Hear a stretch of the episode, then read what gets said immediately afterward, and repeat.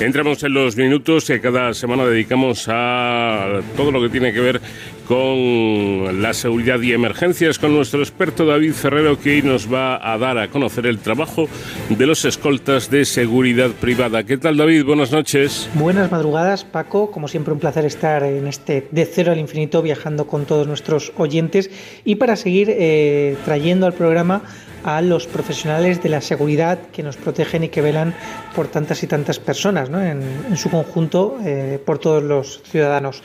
Hoy hemos querido acercarnos a una figura que no habíamos todavía tocado en, este, en esta sección de Héroes sin capa, pero que nos parece que es fundamental. Muchas veces su trabajo es desconocido, aunque todos sabemos eh, la función tan importante que realizan los escoltas, pero es verdad que al ser una labor discreta, una labor silenciosa, pues muchas veces pues puede pasar desapercibidas. Pero en los grandes acontecimientos, en los grandes eh, eventos ¿no? históricos, siempre suelen estar ahí velando por la integridad eh, y la seguridad de las personalidades. Personalidades que pueden ser del ámbito público, que pueden ser del ámbito privado y es que en esta ocasión hemos querido hablar de los escoltas de seguridad privada. Eh, profesionales que sobre todo dan protección, dan seguridad a eh, personas eh, relevantes del ámbito, por ejemplo, de la empresa, del ámbito también de la cultura, de la música, eh, pero también lo hacen a personalidades del ámbito de la vida pública. ¿no? Y hemos querido, pues como siempre, invitar a, estos profesionales al, programa para que nos cuenten cómo es su día a día y sobre todo eh, qué es ser un escolta eh, en este ámbito de la seguridad privada. Para ello contamos con Vicente de la Cruz, que es el presidente de la Asociación Española de Escoltas y Profesionales de la Seguridad. señor de la Cruz, buenas noches, bienvenido. Buenas noches. Bueno, muchísimas gracias por acompañarnos en este viaje por las ondas eh, y queremos preguntarle eh, cuál es la labor, porque yo creo que todos tenemos en el imaginario ¿no?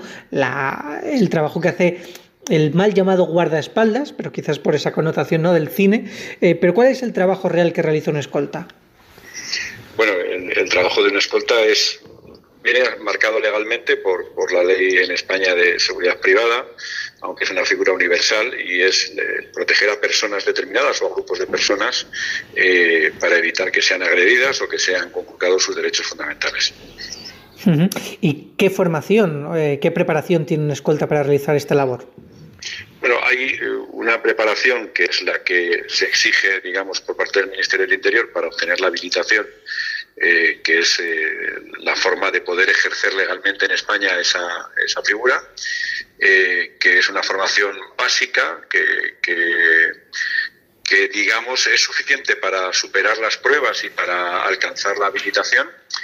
Y luego hay formaciones superiores que serían imprescindibles para llegar a ser un profesional cualificado en este ámbito. Es decir, eh, la formación básica eh, es un módulo de, de, 180 horas por un lado y 60 por otro, es decir, 240 horas.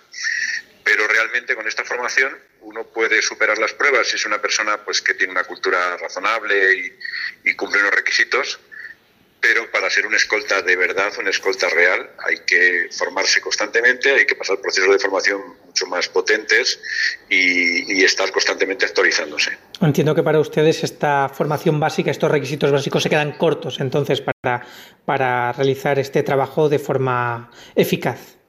Sí, se quedan cortos y, por ello hay en todo el mundo, no solo en España, en España la propia Asociación de Escoltas realiza procesos de formación muy, potentes para escoltas avanzados, para protección ejecutiva, pero hay otros países como Estados Unidos, Israel, eh, México, eh, en fin, eh, muchos países donde se hacen procesos de formación donde se practica con mucha potencia la protección de personas, conducción, eh, tiro, eh, técnicas de protección, primeros auxilios, eh, es decir, todas esas habilidades que son imprescindibles para que un escolta sea un profesional pues que, sepa hacer frente a cualquier eventualidad o, por lo menos esté preparado para hacer frente a cualquier eventualidad en, en el riesgo para un protegido.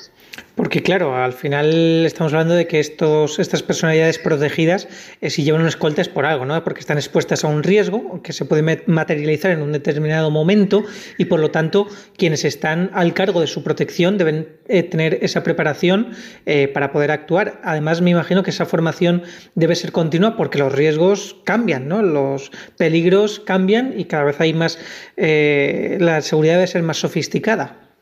Sí, los riesgos eh, cambian, aunque digamos que la protección tiene una base fundamental que, se mantiene y sin duda cuando, cuando una persona requiere una escolta, eh, realmente es porque lo necesita, porque eh, una escolta es una cosa que es cara, es, una protección personal, implica un, profesional especializado con un alto coste. normalmente quien no lo necesita no tiene mucho sentido que lo pague eh, sí que es verdad que hay veces que, pues, que en el mundo del, del show business, eh, por, imagen, a veces hay, eh, personas que, se, que, pagan una escolta por mantener ese estatus, esa imagen, pero sí que es verdad que en el momento que eres también muy conocido, muy famoso, muy famosa, puedes necesitar protección porque el fan incluso a veces eh, por adoración puede terminar haciéndote daño. ¿no? Y sí, los escenarios son totalmente cambiantes. Es decir, eh, en España vivimos durante muchos años bajo la amenaza de, ETA o de, o de Grapo, otros grupos terroristas clásicos que hoy no existen, pero apareció el terrorismo islámico, han aparecido las bandas de delincuencia organizada, eh, secuestros, extorsiones, violencia de género, amenazas empresariales, eh, es decir, van cambiando y ya no solo es la vida, sino eh, te puedes ver protegiendo empresarios donde la mayor necesidad es mantener su confidencialidad, donde tienes que tener una gran habilidad técnica para impedir vídeos, grabaciones, eh, audios, eh, seguimientos. Es decir, sí que es un mundo muy cambiante donde hay que estar actualizándose. Eh, además, quería preguntarle sobre esto. ¿Cuál es la situación actual en España de este colectivo profesional. Hay cada vez más escoltas, se mantiene un, número de escoltas en el tiempo, hay menos que hace unos años precisamente porque han desaparecido este tipo de organizaciones terroristas. ¿Cuál es la radiografía un poco de, este sector?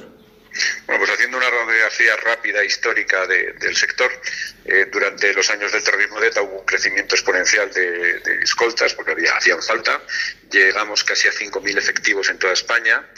Eh, cuando terminó, cuando se derrotó a ETA y acabó el terrorismo en el año 2012, que fue como el último coletazo, pues de esos 5.000 prácticamente se pasó a 800 escoltas, es decir, se perdieron muchísimos empleos y a partir de ahí eh, ha habido otro momento histórico muy complicado que ha sido el, COVID, que ha afectado a todas las ramas de actividad, eh, porque de alguna forma lo que habíamos estado defendiendo frente a ETA, que era políticos, concejales, alcaldes, empresarios, se reconvirtió en, proteger pues, a turistas, hombres de negocios que viajan ocasionalmente, eh, artistas, y eso con el COVID se vino bastante abajo. Tras el COVID se ha vuelto a recuperar esa actividad y no existe, en España la radiografía es que no existe eh, la figura del escolta con un empleo muy fijo como ocurría antes, donde podías tirarte, como ocurrió en algunos casos, hasta 15 o 20 años protegiendo a un político, a un concejal, eh, a un empresario. Pero ahora el trabajo es mucho más variable, es de más corta duración, son trabajos de 15 días, de una semana, de unos meses, en el que pues tienes que proteger a determinadas personas y todo muy ligado a este ámbito que, hablo de, de, los negocios, del mundo del turismo y del mundo del, del, arte, del cine, de la música, etcétera. Sí que es verdad que hay muchos compañeros que se han reconvertido y se han especializado y se han lanzado al exterior y están trabajando en, zonas donde eh, un poco la demanda es tan fuerte como la que tuvimos aquí en su momento, en zonas de alto riesgo, México, Venezuela, Brasil o países africanos, o, es decir, zonas de alto riesgo que, eh, donde se siguen demandando profesionales muy especializados. ¿no? Y ha sido una salida para muchos compañeros que han visto ese, ese nicho como una oportunidad. Para finalizar, eh, hablando sobre la, más sobre la parte operativa, eh, por supuesto, la protección de la personalidad, del VIP, por así decirlo, es fundamental. Y dentro de esta protección está también una cosa que, es la contravigilancia, ¿no? Es decir, que el, escolta también tiene que estar formado en este tipo de, de actuaciones. Bueno, en los cursos que actualmente impartimos eh, precisamente la, inteligencia, es decir, el, prever, porque la, labor del escolta es ante todo preventiva. Nosotros decimos que cuando un escolta necesita reaccionar ante un ataque es porque ha fracasado en su labor preventiva, de alguna forma no ha hecho bien su trabajo. Entonces, la formación en inteligencia, en contravigilancias, en detectar, en prevenir los ataques es mm, de las más importantes, eh, aunque sin olvidar que es imprescindible seguir formándose pues para tener capacidad de reacción, ¿no? Eh, defensa, artes marciales, formación física, eh, tiro, conducción, etcétera, etcétera. Pues Vicente de la Cruz, eh, presidente de la Asociación Española de Escoltas y Profesionales de la Seguridad, muchísimas gracias por acercarnos a la figura de este colectivo profesional y, y muchísimas gracias por atendernos. Un placer. Yo, Paco, vuelvo la semana que viene. Hasta entonces, ya saben, protéjanse.